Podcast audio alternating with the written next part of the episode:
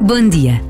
Naquela manhã em Jerusalém, as palmas enchiam as ruas e os ramos pesados eram agitados pelos braços erguidos de homens, mulheres e crianças que aclamavam a entrada de Jesus na velha cidade. Neste domingo de Ramos, celebramos a entrada triunfal de Jesus em Jerusalém. Dias depois, tudo será tão diferente.